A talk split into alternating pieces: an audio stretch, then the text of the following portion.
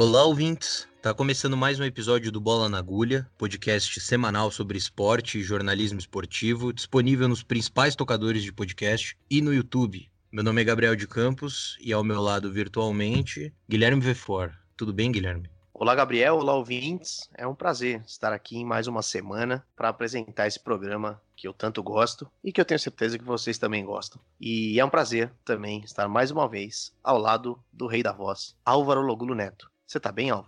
Opa, tô bem, Guilherme, tudo bem? Tudo bem com o Gabriel também? Espero que sim. Espero que ele esteja sobrevivendo aí a esse calor maldito que faz na cidade de São Paulo.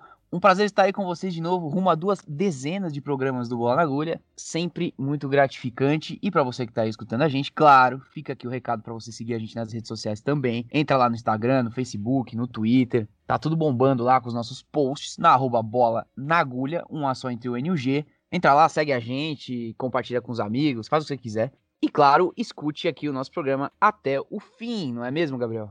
Exatamente, mas se você for um fã assíduo do Bola na Agulha e quiser ajudar a gente, além de seguir nas redes sociais e conferir o programa, você também pode ajudar a gente na campanha de financiamento que a gente abriu lá no PicPay. O PicPay é um aplicativo que você baixa aí no seu smartphone, no seu gadget, e aí é só você baixar o aplicativo, procurar por lá Bola na Agulha, que você vai achar cinco planos de assinatura que a gente tem, e você vê o seu o perfil do plano e a quantia de quanto você pode ajudar, de quanto você quer ajudar, e aí automaticamente você vira um, um, um sócio do Bola na Agulha. Esse plano de assinatura é mensal, basta você ir lá no aplicativo, escolher o que você quer e todo mês você vai dar uma contribuída para o Bola na Agulha. Todo o dinheiro que a gente arrecadar no PicPay vai ser revertido para o podcast. Se tiver condição, se tiver vontade, ajuda a gente lá pelo PicPay. Se não, já ajuda muito a gente compartilhando o conteúdo, curtindo tudo que a gente posta na rede social, seguindo a gente nas redes sociais e escutando o programa também. Às vezes, uma vez ali a cada seis meses, escutar um pouco o programa também ajuda.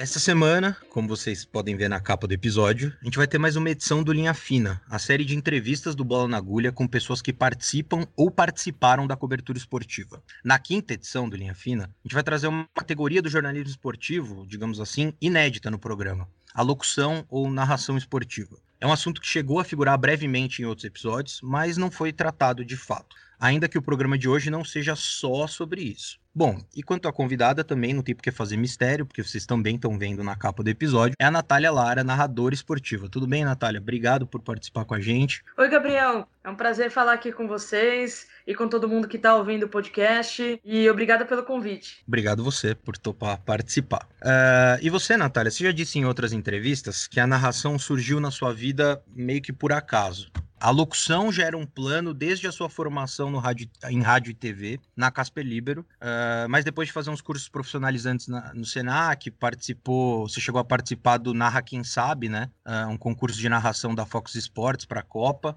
Uh, acabou não sendo selecionada para narrar a Copa em si, mas teve ali uh, a sua primeira oportunidade. Até se destaca o jogo do Hepta, né, da seleção feminina da Copa América, na Copa América. Uh, e daí em diante outras oportunidades foram aparecendo, já chegou a participar de web rádios, uh, já foi chamada pela Federação Paulista para narrar o Paulistão Feminino, tá na TV Cultura, na Dazon, e também é, se tornou a voz do, do Brasileirão Feminino pela CBF. Sim. A minha primeira pergunta é: como foi a sua preparação para a locução na faculdade? O quanto a faculdade te preparou para a profissão que você tem hoje? Ah, eu acho que a faculdade ela deu uma base boa. Como antes de entrar na faculdade eu já estudava teatro, eu estudei teatro por muitos anos de vida. Eu aprendi essa questão da expressão, de como falar, de como utilizar as palavras, de como utilizar a minha voz. Eu aprendi principalmente no teatro. Então a faculdade ela veio quando eu já tinha uma base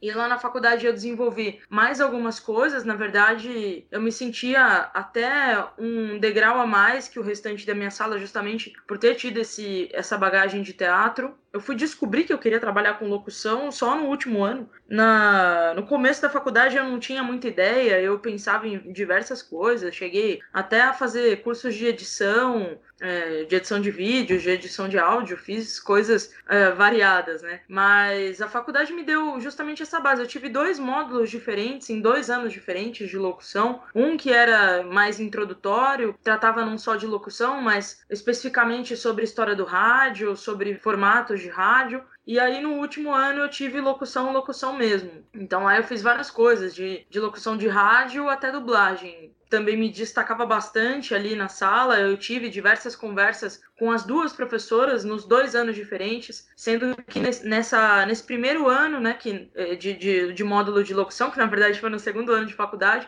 a minha professora ali me falou que eu tinha muito jeito para locução e que eu tinha muito jeito para narração esportiva também. Eu fiquei meio com aquilo na cabeça e fui buscar primeiro pelo curso profissional de locução para ter meu DRT e tudo mais. Eu sonhava em trabalhar com rádio também. Eu sempre gostei de rádios voltadas para o público adulto, tipo, por exemplo, Nova Brasil, Alfa, esse tipo de rádio assim, com as que eu mais me identifico no estilo de locução. Mas aí eu fui para o caminho da narração esportiva logo em seguida e, e segui nisso. E aí você chegou na narração esportiva e hoje faz a locução do, do Campeonato Brasileiro Feminino por esse canal da CBF, enfim, em parceria com, com o Twitter, com o MyCuj e com outras plataformas. E esse produto do Brasileirão Feminino, ele é um produto novo, e tem um formato de transmissão novo, né? Que é essa, esse formato meio tutelado pela CBF, que faz essas parcerias com outras empresas. Eu queria saber o que, que, você acha desse modelo e se você acha que a tendência é o futebol feminino ter um modelo de transmissão mais semelhante ao masculino, no qual existe uma disputa ali entre as emissoras para transmitir, é, ou se você acha que o contrário também pode acontecer, que o modelo de transmissão do futebol masculino pode se transformar e pode ficar mais parecido com o futebol feminino. Eu acho que a forma como se transmite futebol masculino hoje em dia, não só no Brasil, mas no mundo inteiro, já é algo mais padronizado né? Já tem uma forma de se fazer. Por, por ser uma modalidade com muitos anos de existência, uh, muito bem consolidada, com investimento, com alto rendimento monetariamente falando,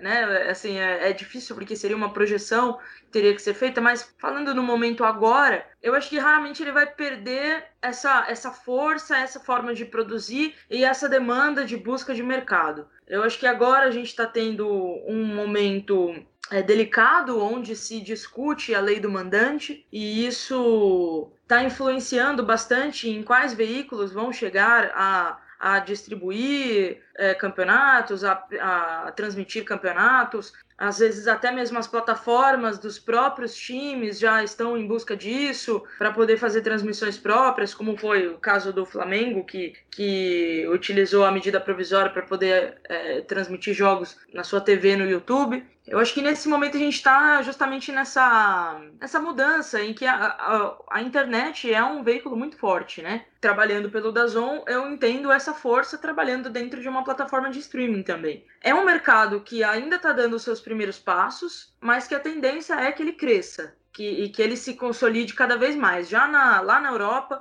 tem alguns países da Europa onde o Dazon é muito forte, e em alguns países da Ásia, onde ele é muito forte também, como é o caso do Japão. É uma, uma plataforma que é pioneira dentro do streaming e que está mostrando uma nova forma de se produzir e se consumir conteúdo esportivo. Ele não tem aquela grade fechada de televisão, né? Mas o futebol feminino, por ser uma modalidade mais jovem, tem aí seus 40 anos agora de ser legal, né? E quando eu uhum. digo legal, realmente de lei mesmo, quando o futebol feminino foi é, permitido aqui no Brasil, o, o, a seleção masculina já era tricampeã mundial. Então, o futebol feminino também está passando por um processo de mostrar como que é o produto, de como que você transmite, de encontrar caminhos, encontrar até mesmo horários de transmissão, plataformas para transmissão. Mas eu vejo que, como a gente está num momento muito bom da modalidade, ela também está se encaminhando. Lógico que vai demorar muito para chegar até o que o futebol masculino é, mas ela está se encaminhando para chamar os olhares, chamar a atenção das emissoras, das plataformas. E eu acho que a Europa está sendo muito importante para mostrar como é que se faz. Lá na Inglaterra, principalmente, né, onde a gente tem a, a, a FAWSL, e eles têm uma plataforma própria de distribuição que vai para o mundo inteiro mas lá na Inglaterra determinados jogos são passados na televisão. Meio que como é feito aqui no Brasileiro Feminino também. Tem um jogo na Band, tem um a dois jogos por semana no Twitter e o restante dos jogos são no MyCujo. Então é quase que ali a mesma coisa. O futebol feminino é um produto que ainda se é uma incógnita, eu vou dizer, porque ele ainda não está sendo tão explorado da forma como ele poderia, porque eu acho que muita gente não enxerga a capacidade que ele tem ainda de ser um, uma coisa justamente nova, um produto novo e um produto que a gente tem muito para criar, para montar uma nova forma ali de, de valorizar o futebol feminino, porque o esporte é o mesmo, é, é futebol, mas é, o futebol feminino envolve muito mais coisa. Eu acho que envolve, tem uma carga social muito forte, tem uma carga de luta muito forte, de gênero também muito forte, de luta de classe muitas vezes. Tem histórias de meninas que vieram de situações muito difíceis. Enfim, e ainda é uma modalidade que está crescendo, que tem um plano aí até 2021 da CBF de profissionalizar todas as atletas. Enfim, é um território para ser muito bem explorado ainda. Estamos nesse caminho. E legal que você falou bastante sobre plataformas, né? A gente vai até falar um pouquinho mais sobre isso é, mais para frente no podcast. E legal que você terminou falando sobre essas medidas e o futuro do futebol feminino. E é aí que eu quero entrar porque 2020 era um ano em que se esperava muitos avanços, né? É, muito, muita expectativa com relação ao calendário feminino. Uma programação foi, foi mostrada lá no final de 2019, né? Com um calendário exclusivo, com cinco torneios, com 96 equipes envolvidas em 382 jogos, algo tão grandioso como jamais tinha sido visto, mas por conta de tudo que aconteceu da pandemia, da paralisação, infelizmente, pro futebol feminino que sofre com muito mais dificuldades que o masculino, obviamente, muito, muitas dessas medidas tiveram que ser desaceleradas. Muitos outros problemas acabaram é, é, voltando né, à, à, tona por causa disso. E aí eu queria saber de você é, como que você enxerga né, o, o, os últimos anos, o que tem sido feito pelo futebol feminino, o avanço, né? Seja na questão de calendário, na questão, na questão de profissionalização, e qual que é a sua expectativa após tudo isso que aconteceu? Quais são os próximos passos que você identifica que devem ser feitos para que o futebol feminino continue numa caminhada ascendente aqui no Brasil? É, realmente esse ano foi um. Foi não, né? Tá sendo ainda um balde de água fria para muitas coisas, para muita gente, para muitas áreas. Quando começou tudo isso, quando as coisas começaram a parar, quando eu comecei a entender o que estava acontecendo, eu lembro que uma das minhas primeiras preocupações foi justamente com o que seria o futebol feminino nesse período. A gente conseguiu ver como ainda se tem muito a trabalhar, como ainda se tem muito a fazer, porque alguns clubes que, enfim, não profissionalizam as suas atletas, que não pagam salários, que não têm elas em carteira assinada, que pagam ajudas de custo. Uhum. É, infelizmente, agiram de forma muito errada com as meninas. A CBF Sim. separou uma verba para que, que fosse dada aos clubes femininos, 120 mil para cada clube da Série A1, 50 mil para cada clube da Série A2, para que pudesse manter os salários das meninas. Isso estava muito bem explicado. E alguns clubes, foram poucos, agiram de realmente de, de uma maneira que, sabe, não, não é legal, que não tem necessidade de pegar e, e tirar aquele dinheiro, Sim. aplicar no clube com outra finalidade, que não a finalidade é, com quem aquele dinheiro veio, e alegando que, como o caso do presidente do Vitória, alegando que disse ele que ele é o presidente e que ele sabe o que ele está fazendo. Sendo que a realidade do futebol feminino ainda existem meninas que pegam ônibus e quatro horas de viagem para ir, quatro horas de viagem para voltar, catam latinha em, pra, em ferro velho, em, lixo, uhum. para entregar e conseguir dinheiro e bancar seus transportes. Muitas meninas que não têm convênio médico, enfim, a gente vivendo também nesse, nesse período de pandemia foi uma das grandes preocupações aí, como é que ia ser feito esse protocolo. Tá dando certo no futebol feminino, a gente não tá tendo problema, são poucos os clubes aí que estão tendo um caso ou outro positivo, o que, nossa, o que deixa a gente muito feliz, muito aliviado, mas a gente sabia que a situação ia ser complicada. Eu vejo que a gente vive um período no futebol feminino que felizmente a gente não volta mais à forma como a gente é, a gente estava antes, né? Isso uhum. aqui é muito bom. Eu acho que a forma como está sendo feita, é, como, tá, como a modalidade está sendo tratada, está cada vez mais chegando próximo ao que é feito ao masculino. Lógico, né? Ainda tem muito a caminhar, mas eu vejo que agora a gente tem muita gente envolvida, que eu acho que é esse o grande diferencial, era isso que faltava. Era gente que precisava estar tá lá, que gosta, que viveu, que vive que tem empatia, que quer fazer, que quer acontecer. A gente tem agora, por exemplo, a chegada da Aline Pellegrino, que era algo que a gente já estava nessa expectativa, que foi incrível. Ela acabou de chegar e eu que estou vivendo o brasileiro feminino, eu acho que de vai de suponhamos, eu vou contar aqui, vai 10 estádios que eu fui desde que a Aline Pellegrino chegou na CBF, eu só não a vi nos estádios em, em duas oportunidades, porque uhum. nas outras oito ela estava lá. E ela vai para ver estrutura, ela vai para ver o jogo, ela vai para ver a nossa estrutura de transmissão, ela vai para conversar com, com todo mundo, ela quer ouvir, ela quer saber, e ela tem grandes planos, ela enxerga a demanda, a necessidade, como fazer crescer, ela já me, me falou isso. Eu ainda não posso abrir, porque ainda está tudo no, nos planos dela, ela está começando a agitar para fazer isso, mas com certeza fazer coisas que ela fez na Federação Paulista, que transformaram uhum. o Paulista Feminino num, num campeonato gigante, que teve quase 3 milhões de visualizações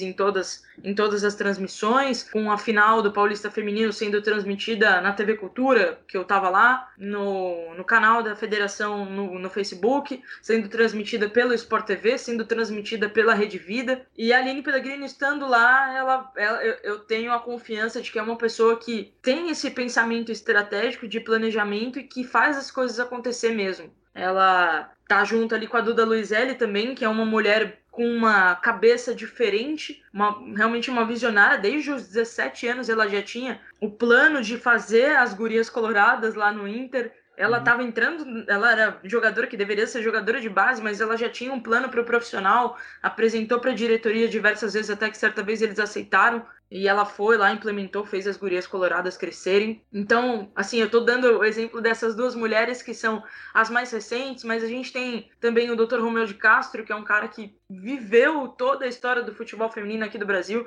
desde as primeiras seleções, os primeiros times, ele teve no Saad também, que foi um dos clubes pioneiros. É, enfim, é muita gente, muita gente envolvida, e eu vejo que também é muito legal que agora a gente tem crescimento de mídias, de mídias independentes, muita gente na internet que cresce a favor do futebol feminino. A projeção que eu faço é justamente isso. Como a gente agora tem muitas pessoas envolvidas que são realmente engajadas, a gente está caminhando e a gente está mostrando que o futebol feminino, ao contrário de que muita gente diz, tem público, pode ser um, um esporte rentável, que as pessoas se apaixonam, que as pessoas gostam, que as pessoas acompanham, que as pessoas torcem. Só falta justamente visibilidade, que é algo que a gente está crescendo, gente trabalhando nisso engajada, que a gente está crescendo, e espaço, que a gente está conquistando aos poucos também. É, eu acho que o, o mais interessante disso tudo é que essa questão que você falou sobre não voltar ao que era antes, né? Até no, no nosso segundo episódio aqui do, do, podcast que a gente fez lá em maio ainda, quando estava acontecendo essa, essa questão do repasse da CBF e a confusão com os times, alguns presidentes que repassaram para outras áreas o que deveria ter sido repassado para o feminino. A gente fez um episódio sobre futebol feminino com o Rafael Alves, né? E ele até comenta isso de que o que se fazia em 2014 você não consegue mais fazer agora, né? São,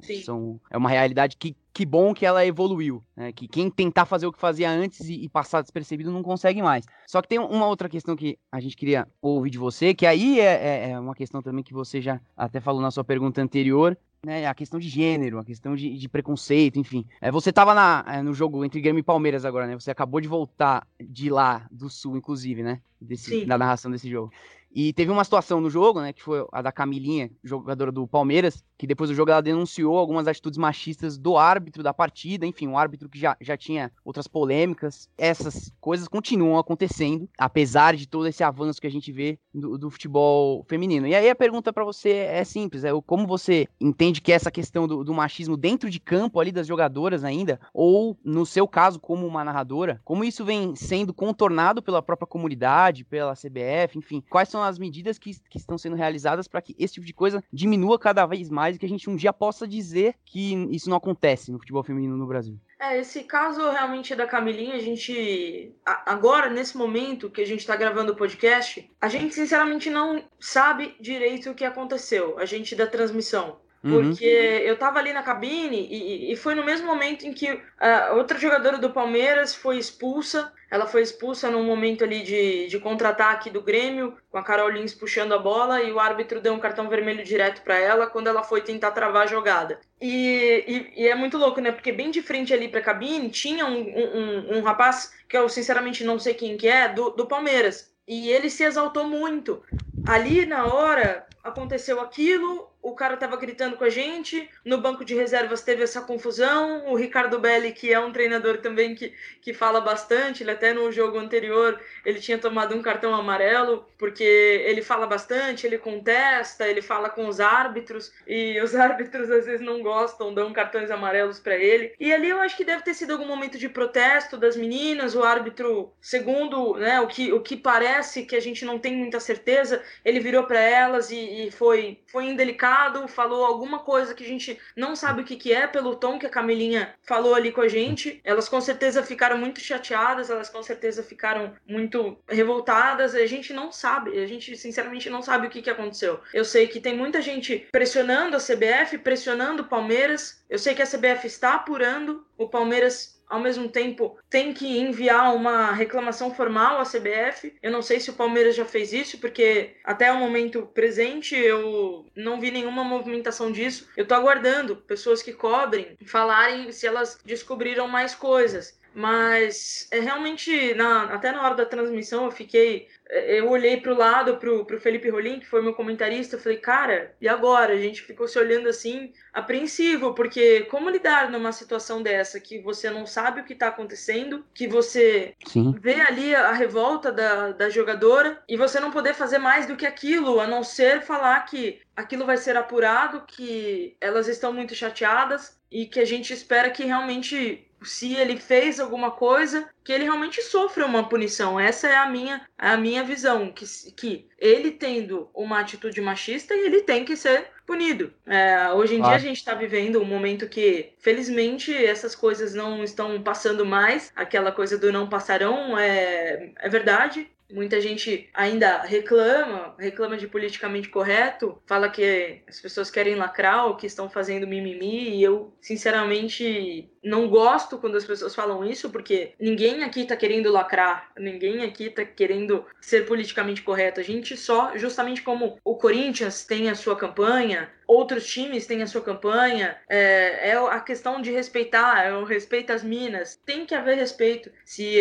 essa questão do gênero tá acontecendo dentro do futebol feminino, medidas têm que ser tomadas sim. Não tem como, não dá pra para trabalhar, para colocar o futebol feminino frente, com pessoas ainda tratando as mulheres dessa maneira. Elas estão ali trabalhando, assim como todo mundo que está envolvido no jogo está trabalhando, assim como eu estou trabalhando. Muitas vezes eu também sou muito desrespeitada. Já várias vezes pessoas vieram me xingar, não só pelo depois de transmissões ou durante transmissões de futebol feminino, mas outros esportes, vôlei, uh, futebol masculino, vieram uhum. me xingar na, minhas, nas minhas redes sociais com você é horrível para baixo. Quando eu vejo esse tipo de coisa, eu fico revoltada, eu fico triste, eu fico mal. Eu, eu, eu não deveria, né? Eu não deveria me importar com essas coisas mas não tem como. As pessoas vêm ali justamente para te atacar. Ou nem, às vezes não na sua rede social, mas às vezes até na rede social de onde você trabalha, por exemplo, já por vezes já mandaram um arroba pro, pro Dazon, falando pro Dazon me dispensar, que eu era muito ruim. Esse tipo de coisa, eles querem te ver mal, sabe? E eu não sei por que motivo as pessoas fazem isso, se é por preconceito, se é por frustração,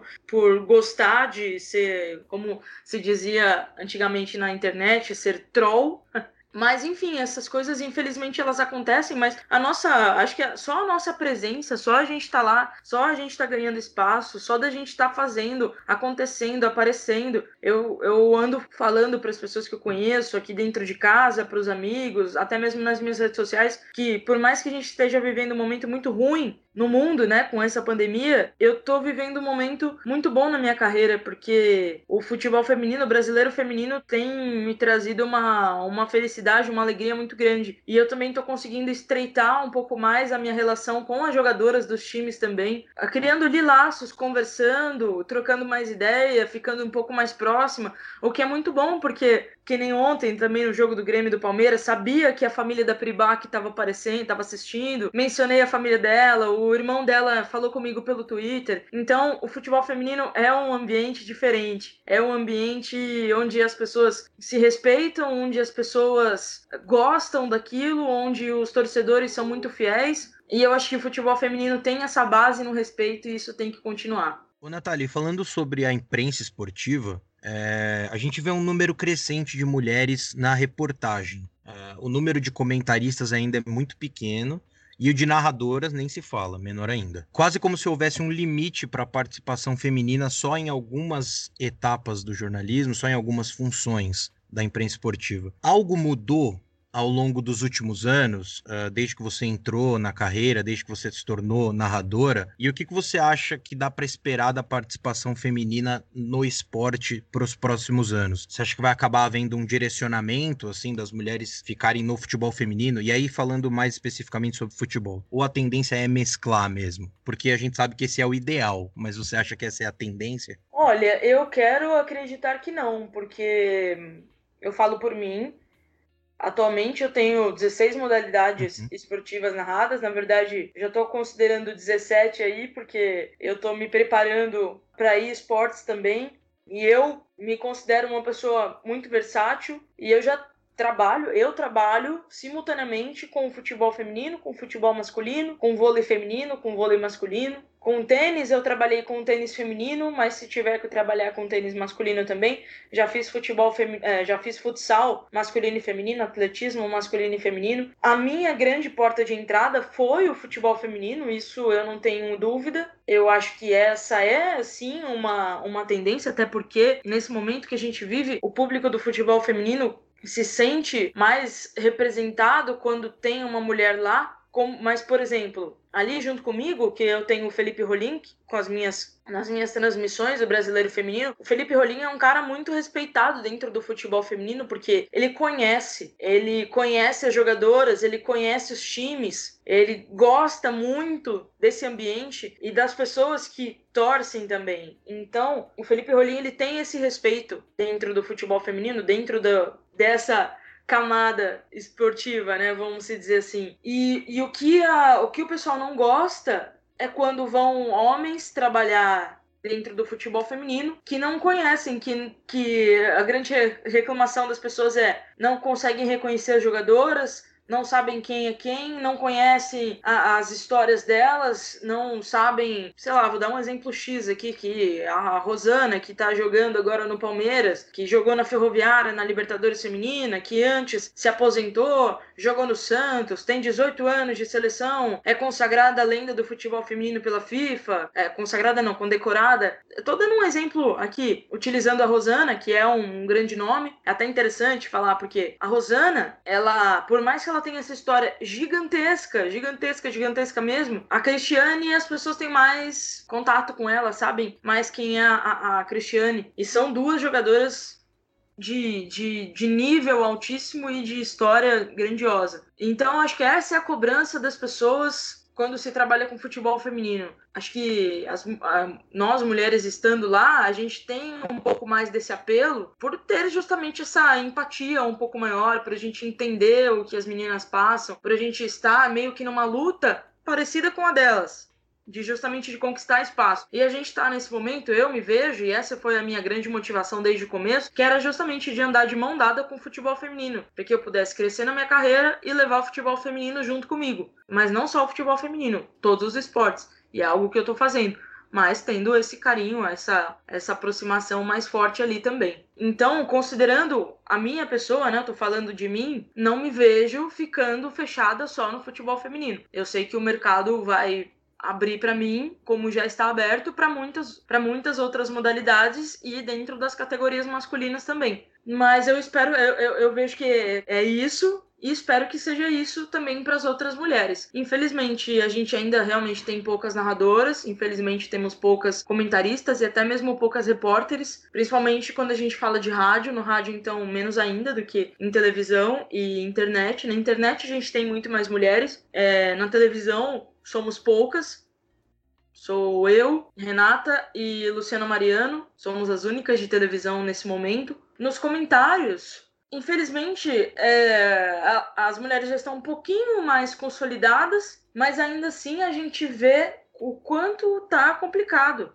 Porque, como é o caso da Ana Thaís Matos, é algo que Sinceramente, eu fico muito triste, muito triste. Quem troca meia dúzia de palavra com a Ana Thais Matos vê que isso deixa ela muito chateada também. E aí que é o ponto do que eu falei das, sobre as críticas. Eu acho que com a Ana Thaís ah, acontece a mesma coisa. E as pessoas não têm o cuidado, o zelo de saber que do outro lado ali da sua tela, do seu celular ou do seu computador, onde você xinga, humilha, persegue uma pessoa, critica só por criticar, as pessoas esquecem que do outro lado você está tratando com um ser humano que tem sentimentos, que sente, que tem medo, que tem amor, que tem tristeza, que tem felicidade. E a pessoa tá trabalhando. Ela, assim como todos os outros comentaristas que trabalham em emissoras, a Ana Thaís está trabalhando. Aquela frase que virou até uma campanha do deixa ela trabalhar, é isso, sabe? Deixa ela trabalhar, deixa ela trabalhar em paz. Se você não gosta, você tem o, livre-arbítrio de você não gostar. Afinal de contas, ninguém tá aqui para agradar todo mundo. Não tem nem como agradar todo mundo. Como é o caso de um cara como o Galvão Bueno, que tem uma super carreira e não agrada todo mundo também. É, ele, inclusive, até utilizou o Cala Boca Galvão pro bem, ele tem um livro chamado Fala Galvão, então, tipo, ele conseguiu reverter o negócio pro bem dele assim como o futebol feminino precisa ocupar o espaço, precisa de visibilidade, precisa mostrar e as pessoas assistirem e verem, que aí você vai quebrando isso, quebrando esse preconceito, quebrando cada vez mais essa relutância. Então, com a gente é a mesma coisa. Quanto mais a gente aparecer, quanto mais as emissoras derem oportunidade pra gente, quanto mais espaço a gente tiver e quanto mais a gente se capacitar para isso também, porque esse é um ponto muito importante. Eu estudo muito, eu me preparo muito, sempre, sempre quando eu vou fazer uma transmissão, eu tento ir com a maior quantidade de informação possível. Às vezes eu até peco pelo excesso, vou com muita informação, não uso nem 20% daquilo, mas porque eu sei que a cobrança para mim é muito alta. Então é isso, assim, quanto mais preparado a gente estiver, quanto mais a gente estudar, quanto mais a gente mostrar o nosso trabalho, mais a gente vai quebrando isso e aí a gente não vai ficar fechada só aos esportes femininos, mas a gente vai estar tá lá também e vai estar tá nos masculinos também ganhando mais espaço.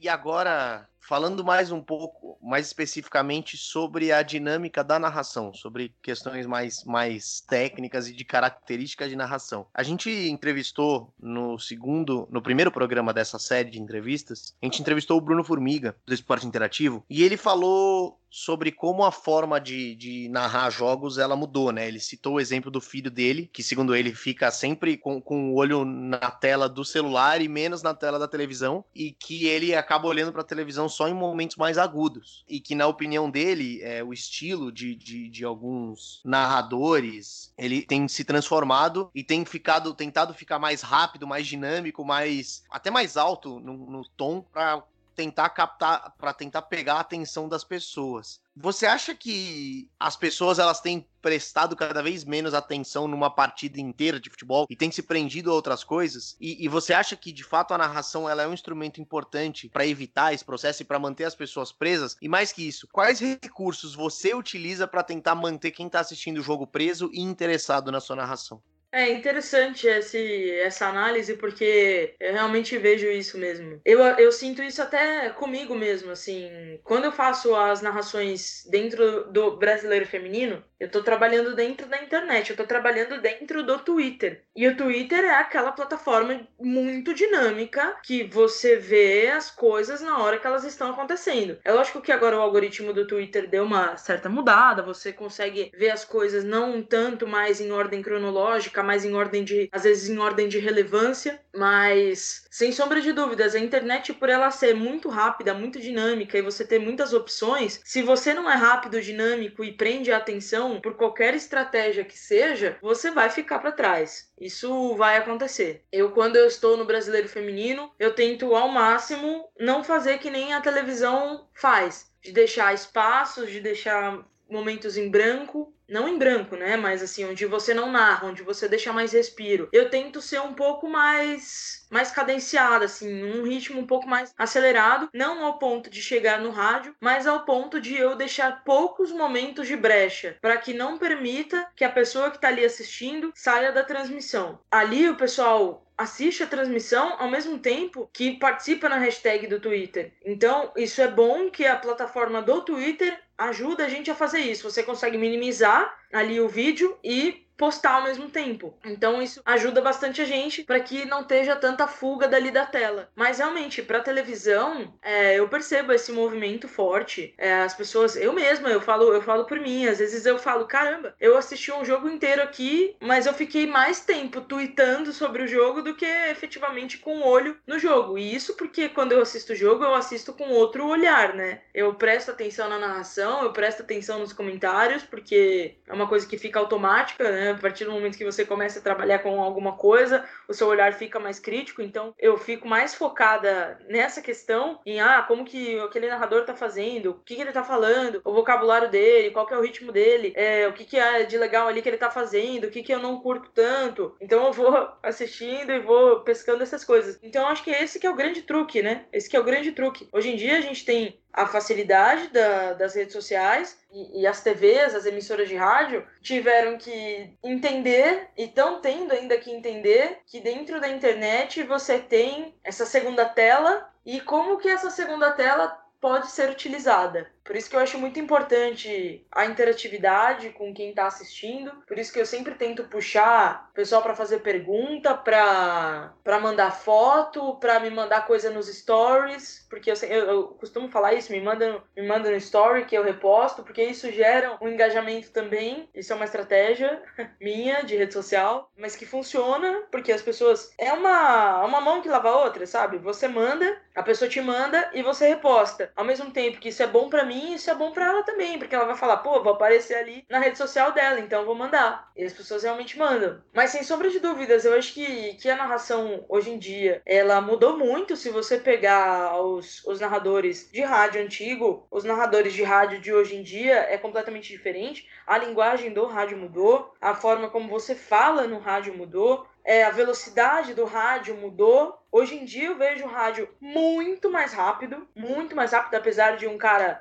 de um narrador das antigas que era muito rápido e que continua até hoje, né? Ele, ele narra até hoje, que é o Eder Luiz. O cara, meu, ele, sei lá quantos BPMs ele bate ali na narração dele. A última vez que eu tentei contar, eu bati 160 na contagem, né? Que a gente faz. Não sei se quem vai ouvir, mas é aquela batida isso aqui é o BPM, né? Então ali, quanto o cara tá narrando e quantas palavras ele vai falando, e ele tem um momento certo de respiro, ele tem. E é tudo. E você consegue ver que é tudo muito bem alinhado dentro de um de um batimento ali mesmo. Eu não sei se, se ele usa um metrônomo no ouvido, acho que não, né? Hoje em dia ele não usa mais. Mas eu não sei se no começo ele usou algum metrônomo para criar essa forma de, de narrar muito rápida. Mas eu acho que é justamente por isso, assim, precisa-se hoje prender a atenção de quem está assistindo. E, Natália, aproveitando um gancho do que você falou, qual é a diferença no estilo de narração entre o streaming e plataformas convencionais, rádio e TV? É, o rádio ele tem uma, uma narração muito própria, é, isso, isso é bem evidente. Mas o streaming, é, é, a narração ela é muito parecida com a televisão, né? A transmissão, no geral, ela é muito parecida com a televisão ainda. Quais são as diferenças uh, que podem existir no estilo de narração para cada uma das plataformas? Acho que o rádio é justamente essa questão de ser mais acelerado, porque a pessoa que está ouvindo, uhum. hoje em dia também dá para assistir, né? Ali as transmissões com imagens de estúdio e tal, pelo, pelo YouTube, também uma coisa que as rádios tiveram aí que se adaptar para chamar um pouco mais de atenção também, de matar essa curiosidade, de ver o pessoal trabalhando, o narrador, os comentaristas, eu acho que isso é legal, dá uma aproximada também. Mas o rádio tem ainda a questão de você não ter a imagem, então você precisa trabalhar com o lúdico, com a descrição da imagem. Então o rádio é muito descritivo. Aí você vai para a televisão, a televisão ela tem um ritmo mais lento, no sentido, não é um ritmo mais lento, mas um ritmo mais desacelerado, né? Você não descreve tanto as imagens, complementa as imagens, você narra, mas você dá, você tem mais espaço para dar mais informação, você tem mais espaço para dar mais respiro, porque você, se você ficar ali o tempo todo falando, ah, porque tá na intermediária do setor ofensivo do lado direito, uhum. tá na meia direita, tá na ponta direita, pô, o cara que tá te assistindo ali vai falar, Tá, mas eu tô vendo que tá no círculo central. Então você não precisa me falar que tá no círculo central, porque eu tô vendo. Então, esses tipos de, de localização dentro de campo, elas têm uma dinâmica diferente para acontecer, tem momentos certos para acontecer. Então tem essa diferença, tem, como eu disse, você complementa a imagem, você atenta para coisas que, o, que a pessoa que está assistindo pode não estar tá percebendo. Por exemplo, o cara sabe quem que tá dominando a bola, só que ele não sabe quem tá marcando, quem tá dando condição lá na frente, quem se posicionou lá mais atrás, enfim, esse tipo de coisa que você pode atentar. E aí dentro da plataforma do streaming, você utiliza tudo isso que a televisão utiliza, porque você também tem a imagem, quando no caso do Dazon, né? Não estou falando nem de web rádio. Web rádio vai estar tá mais voltada ali para o que é a, a, o rádio. Mas falando numa, numa, plataforma streaming, como é o caso do Dazon, você tem a imagem, ele está mais puxado ali para televisão. Só que aí vai ter que ter uma linguagem diferente que ainda está sendo descoberta, justamente pelo ponto que eu falei anteriormente, de que o streaming é algo que ainda está ganhando força, ainda está consolidando, não, não é algo consolidado 100%, principalmente aqui no Brasil, onde as pessoas ainda têm um, um tradicionalismo forte no sentido de, de, de ser rotineiro com televisão, de ser rotineiro com rádio. Isso é até uma análise de, de televisão mesmo que eu faço. A nossa vida ela ainda é pautada no, na grade de programação de, um, de uma televisão televisão, como o caso da TV Globo mesmo, que ainda é o grande, o grande monopólio é, de audiência no Brasil, você tem os programas ali que, que conduzem o dia e que meio que conduz a, a rotina da sociedade burguesa patriarcal ainda de, de, de anos que, que perduram até hoje mas que também vem aí sofrendo algumas mudanças de grade, algumas coisas mais a gênero vamos se dizer assim, né? Antes era muito bem segmentado, né? É, o Jornal da Manhã, para o homem que está indo trabalhar, aí a mulher que fica em casa tem aquele programa mais feminino de manhã, aí a criança que volta da escola na hora do almoço passa uma programação mais infantil, aí volta para programação voltada mais para mulher, as novelas, programas mais de revista eletrônica, aí vai chegando ali no final da tarde, aí o homem tá voltando de trabalhar, vai pro jornal, vai pro jornal, mais um jornal, o jornal mais sério que é o Jornal Nacional. Depois você vai para a novela das nove, onde você tem a família ali reunida, com alguns temas um pouco mais densos. E aí você vai para séries da noite, com temas mais densos ainda. Até que você vai para a hora de dormir, onde você tem o último jornal que faz um apanhadão geral. Ainda é um pouco assim apesar de já estar tá mudando também bastante a grade das televisões. É, mas aí, voltando ao streaming, o streaming tem essa, essa linguagem ainda que está sendo descoberta, que é muito interessante porque você pode ser um pouco mais flexível, apesar de ali no Dazon a gente tem uma forma como eles gostam que a gente transmita, algumas poucas regrinhas ali de, de coisas a serem feitas, coisas a não serem feitas, mas nada que, que restrinja muita gente, eles gostam de deixar a gente mais livre, com essa pluralidade que eu acho bem legal também que eles buscam, de diversos narradores, comentaristas, repórteres de diferentes lugares do Brasil, que isso traz uma pluralidade, uma mescla de sotaques e de vivências, que é bem legal. E aí a gente tem esse lado justamente de como você está na internet, a gente interage muito. A gente tem a hashtag, a gente fala muito com o pessoal que participa das transmissões. Então, o Dazon tem esse. E o streaming que vai crescendo, vai cada hora mais crescendo, vai voltando um pouco mais para esse lado da internet, dessa linguagem da internet, que ela não é tão fechada como é a linguagem da televisão e como é a linguagem do rádio. Também tem a mudança, a mudança não, a diferença entre você falar de um canal aberto você falar de um canal fechado também. As linguagens ali vão ser diferentes. No canal aberto, uma televisão aberta, numa transmissão de TV aberta, você vai falar de um jeito, porque você pode lidar com vários tipos de público. E numa transmissão de streaming ou numa transmissão de canal fechado, você lida com um público que paga para assistir o seu conteúdo. Então é um público mais rigoroso que quer uma certa qualidade de transmissão, então tudo isso envolve a linguagem, é, as diferenças entre rádio, TV e streaming. Você falou das regrinhas e dos costumes da TV e tal, e eu queria trazer uma discussão que a gente estava tendo esses dias é, entre nós, assim, e a gente pensou que talvez fosse legal trazer para você, que é referente ao grito de gol. porque o grito de gol é uma coisa muito, muito nossa, né? Muito dos narradores brasileiros e da narração brasileira. Tem vários, vários outros países no mundo que não tem essa coisa do, do, do, narrador gritar gol e ficar gritando gol por muito tempo e tal. E aqui no Brasil são poucos os casos, né? A gente lembra do Silvio Luiz, lembra de outros que até falam alguma coisa antes de gritar gol, mas que no fim usam essa, esse, esse apoio que é o grito de gol. E o que a gente sente às vezes é que, é que isso se tornou uma coisa tão receita de bolo e tão, é, tão parte do, do protocolo que pouca gente pensa em fugir um pouco disso, ou mudar um pouco isso. E agora com, com o VAR, tem muito narrador reclamando, pô, tem que gritar gol duas vezes. Não, às vezes a solução é não gritar gol, às vezes a solução é tentar achar um outro jeito de narrar aquela situação de forma que, que fique emocionante, enfim. É, eu queria saber se, se você acha que o grito de gol na narração brasileira se ele é intocável, em primeiro lugar, e se você acha que pode, podem haver mudanças aí num, num, curto prazo na maneira com a qual os locutores e locutoras narram o momento mais importante do jogo.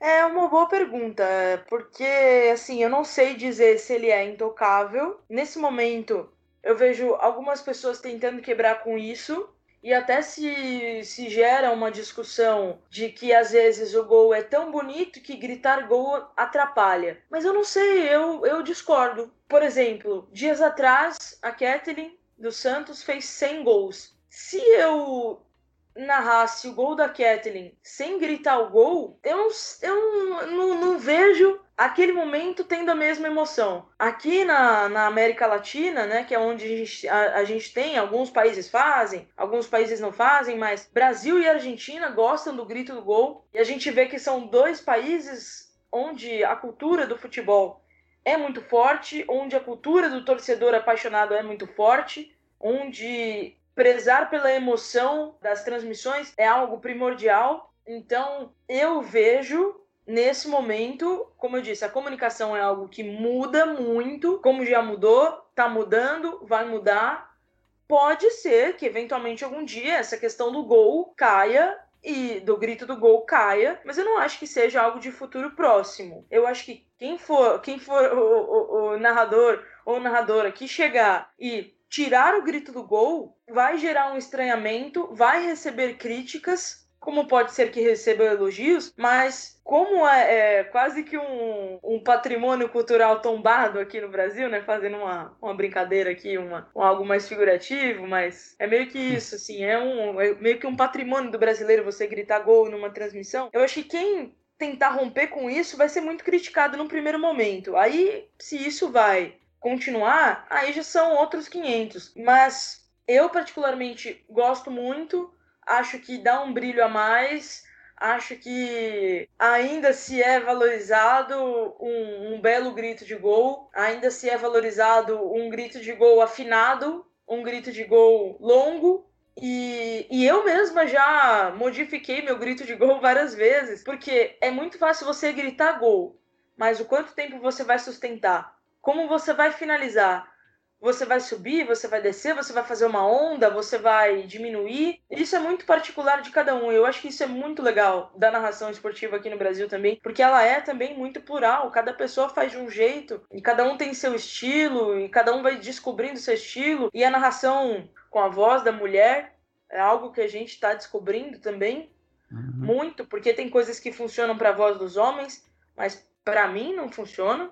Eu, às vezes, já algumas coisas eu tentei fazer, depois que eu não fui ouvir, eu falei, nossa, que horrível, não dá certo. Eu acho que isso é muito particular. Não sei se vai ser a questão, voltando à questão do gol. Repito, eu gosto muito, eu não vou parar de fazer, pelo menos tão uhum. cedo, vou continuar fazendo e vamos ver, né? A, a, a, comunicação é algo que é algo que muda muito e tem que mudar mesmo. A gente vai se adaptando conforme o mundo vai mudando a comunicação muda junto. Por mais que muita gente tente é, derrubar a imprensa, que tente tirar a sua credibilidade, tirar o seu, preso, seu peso, tirar a sua necessidade, a sua importância dentro da sociedade. A comunicação, ela é a base da vida em sociedade, ela é a base da vida do ser humano. O ser humano não consegue viver sem se comunicar com os outros a comunicação ela acompanha a, o crescimento da sociedade. Então, é isso. Algum dia que a demanda mudar, que as pessoas não quiserem mais ouvir o grito do gol, se isso acontecer, o grito de gol vai ser parado de ser gritado aqui no Brasil. Mas por enquanto ele ainda é um, ele ainda é um, um patrimônio. Pode ser que, que gere uma, um estranhamento grande mesmo, como você falou, caso isso mude de uma hora para outra. Mas, inclusive, eu quero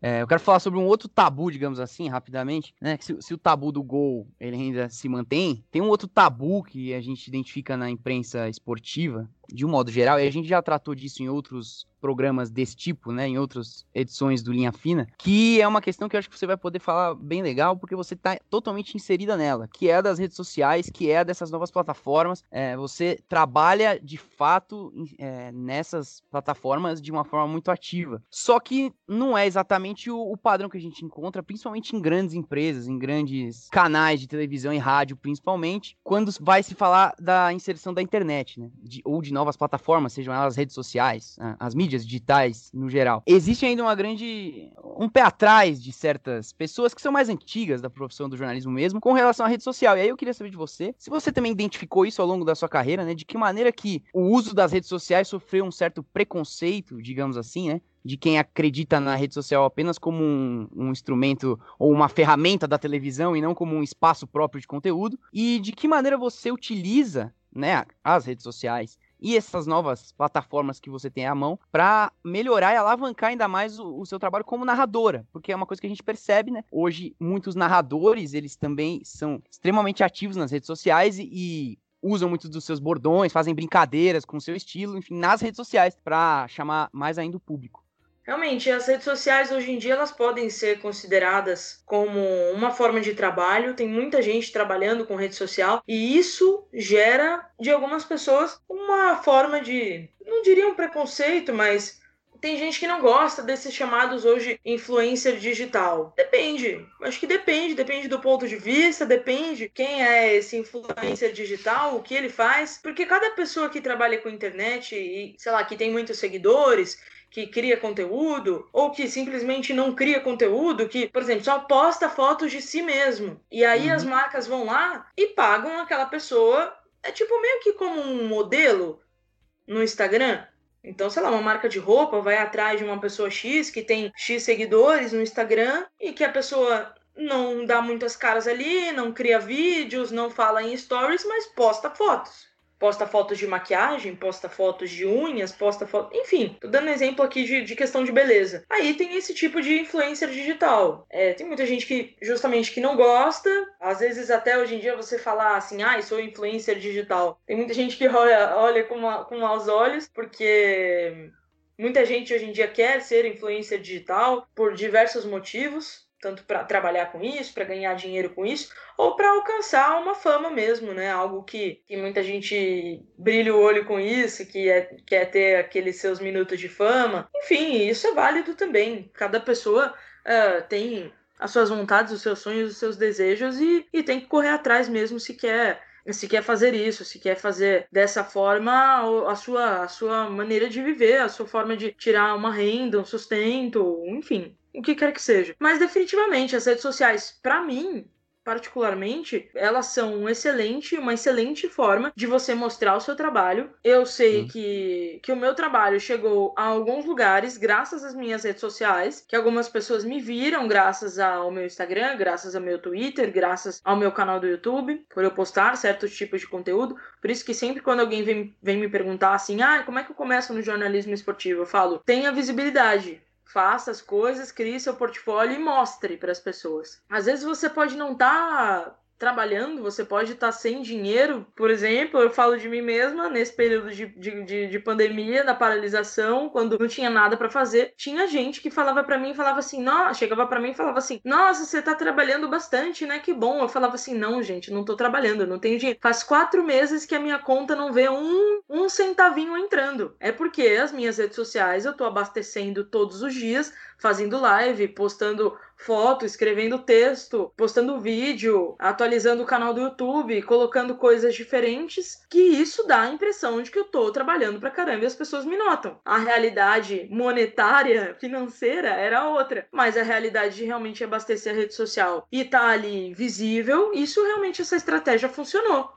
Então é isso, assim. Eu acho que hoje em dia cada narrador também tem a sua forma de criar conteúdo. Eu acho que um cara que, que tem uma abordagem muito interessante nas redes sociais é o Marcelo Duó, é um cara que eu tenho contato, que eu gosto muito, que, que é um amigo e que eu gosto demais, assim, da forma como ele trabalha as redes sociais dele. Ele posta texto, ele posta reflexão, ele posta vídeos, ele coloca momentos da, das transmissões dele onde ele não tá narrando, onde ele tá falando, onde ele está debatendo, onde ele está criticando, onde, onde ele está fazendo alguma provocação. Ele gosta de brincar com a questão da palavra e eu acho isso muito legal. Eu tô tentando descobrir aí ainda as minhas redes sociais e o que eu posso fazer com elas e o que o meu público gosta. Hoje mesmo criei uma caixinha de pergunta lá Aliás, vocês estão aí convidados se vocês quiserem deixar uma sugestão de conteúdo lá também para o que vocês querem ver. E eu vi gente me pedindo para falar mais sobre automobilismo, algo que eu não fazia ideia que as pessoas queriam que eu falasse. Então, assim, eu vou começar a pensar em conteúdos que eu comece a falar sobre automobilismo. Eu vejo que o meu público é muito mais forte de futebol feminino, mas, mas tem essa mescla aí. Tem gente que me segue por conta do tênis, tem gente que me segue por conta do vôlei. Então, tem várias coisas a serem exploradas. Quem ainda acha que as redes sociais não são um bom, uma boa ferramenta, assim, vai também da pessoa. Tudo bem, você não quer usar rede social, usa. Mas aí é lógico, né? O mundo, nosso mundo tá muito digital hoje em dia, você tem a facilidade da internet. Nesse ponto, você vai ficar para trás. Mas se você consegue compensar em outros lugares, tudo bem também. Aí vai de cada um, né? O negócio de que realmente cada um faz ali o que o que achar melhor, o que é mais apropriado, mas eu particularmente vi nas redes sociais uma forma que eu pude mostrar meu trabalho e eu senti que eu comecei a crescer muito e mostrar muito e receber convites. E, e esses últimos tempos aí, por mais que trabalhar com rede social é muito cansativo, eu tenho meu programa de culinária com esportes no YouTube. Eu tô quase parando ele porque me dá muito trabalho. Muito trabalho e, e o retorno tá sendo pouco. E esse que é o grande, a grande questão quando as pessoas começam a trabalhar com internet. Tem muito conteúdo, muita gente, é muito difícil fazer as pessoas clicarem, as pessoas engajarem, e tem muita gente que desiste. Eu não tô desist... não, ainda não desisti, mas não tô deixando de fazer, pensando em deixar de fazer por conta disso, por conta de engajamento. É mais porque realmente me toma muito tempo. E realmente trabalhar com internet é um outro trabalho. É literalmente é mais um trabalho. Então, uhum. você tem que ter muita disposição. E tem gente que realmente não gosta de mexer com internet, não gosta de mexer com rede social. E aí não vai mexer mesmo. Mas acho que é isso, né, gente? Acho que tá respondido. Tá respondido. E a gente poderia fazer várias outras perguntas para você, mas a gente precisa respeitar o tempo do podcast também. É... Mas te agradecer muito, viu, Natália, pela participação, uh, pela disponibilidade de topar participar com a gente do Bola na Agulha. E dizer que as portas estão sempre abertas para você quando você quiser retornar. Muito obrigado, viu? Obrigada, Gabriel. Obrigada, Álvaro. Obrigada, Guilherme. Foi um prazer conversar aqui com vocês. Espero que para quem tenha escutado aqui a gente, que tenha sido proveitoso. Falei bastante, refleti bastante, uhum. trouxe algumas coisas aí que dá para ficar de pensamento. Espero que tenha sido ótimo, de bom proveito para todos. E obrigada mais uma vez pelo convite também. Quando vocês precisarem, já sabem aí, já tem meu contato. Obrigada. E onde que as pessoas podem te encontrar e te acompanhar? As minhas redes sociais, o meu arroba é o mesmo em todos, em Instagram, em Twitter, em TikTok. É, se bem que TikTok eu quase não uso, postei um vídeo lá só. Hum. Mas é arroba Natália Lara, Natália sem TH, sem TH. Hum. Natália Lara GC, G de gato, C de casa. Natália Lara GC. E o meu canal do YouTube não tem erro, é youtube.com barra Natália Lara. Vocês podem me procurar, podem me seguir. Às vezes demoro, pode me mandar mensagem, às vezes demora um pouco para responder, mas como já diz o ditado, eu tardo, mas não falho. Maravilha. É, agradecer também. É, sigam a Natália em todas as redes, acompanhem o trabalho dela. Tenho certeza que vocês vão gostar. Agradecer também a presença do Álvaro e do Guilherme. Guilherme, para quem eu passo a palavra, para que ele possa se despedir da audiência que, que invadiu, tenho certeza, os apartamentos e casas do Brasil inteiro. Bom, agradeço em primeiro lugar a Natália pelo, pelo programa e pela, por tudo que ela disse aí. Acho que a gente passou por diversos assuntos importantes para a imprensa esportiva, para o desenvolvimento do próprio esporte, enfim, da, da relação das pessoas com ele. Agradeço ao Gabriel por mais essa oportunidade e agradeço também ao Álvaro, é claro, para quem eu passo a palavra e com quem eu tenho muito orgulho de estar em hum. mais um episódio, em mais um Linha Fina. É, está virtualmente, né, Guilherme? Mas também um orgulho para mim participar e agradecer de novo a Natália por falar com ela. Demorou um pouquinho pra gente fazer um novo Linha Fina, né? Demorou aí uns oito episódios, alguma coisa assim, mas quando ele veio, ele veio bem especial, que é o programa de hoje. Foi bem bacana, agradeço também a vocês, agradeço a audiência, todo mundo que ficou aqui, a patrulha dos agulheiros que ficou aqui até o final do programa para ouvir a gente. É isso, e para você que quiser acompanhar a gente nas redes sociais, arroba Bola na Agulha também, Facebook, Instagram e Twitter, e acompanhar a gente nos principais tocadores de podcast e no YouTube, onde a gente tem subido os programas. Também vale lembrar, sempre é bom e nunca é demais, quem puder e quem quiser contribuir com a gente na nossa campanha de financiamento coletivo no PicPay. Por lá a gente tem arrecadado um dinheiro que a gente usa totalmente para manter o Bola na Agulha e para manter ele funcionando e você pode ajudar de acordo com a sua disponibilidade, de acordo com as suas possibilidades, em planos que vão de 5 a 100 reais, 100 reais se você for um bilionário. E se você não puder contribuir, tá tudo certo, ajuda a gente ouvindo o programa, indo nas nossas redes sociais, espalhando aí a palavra do Bola na Agulha para quem interessar. É isso, o Bola na Agulha vai ficando por aqui. Mais um episódio do Linha Fina vai ficando por aqui. Até a semana que vem. Um abraço.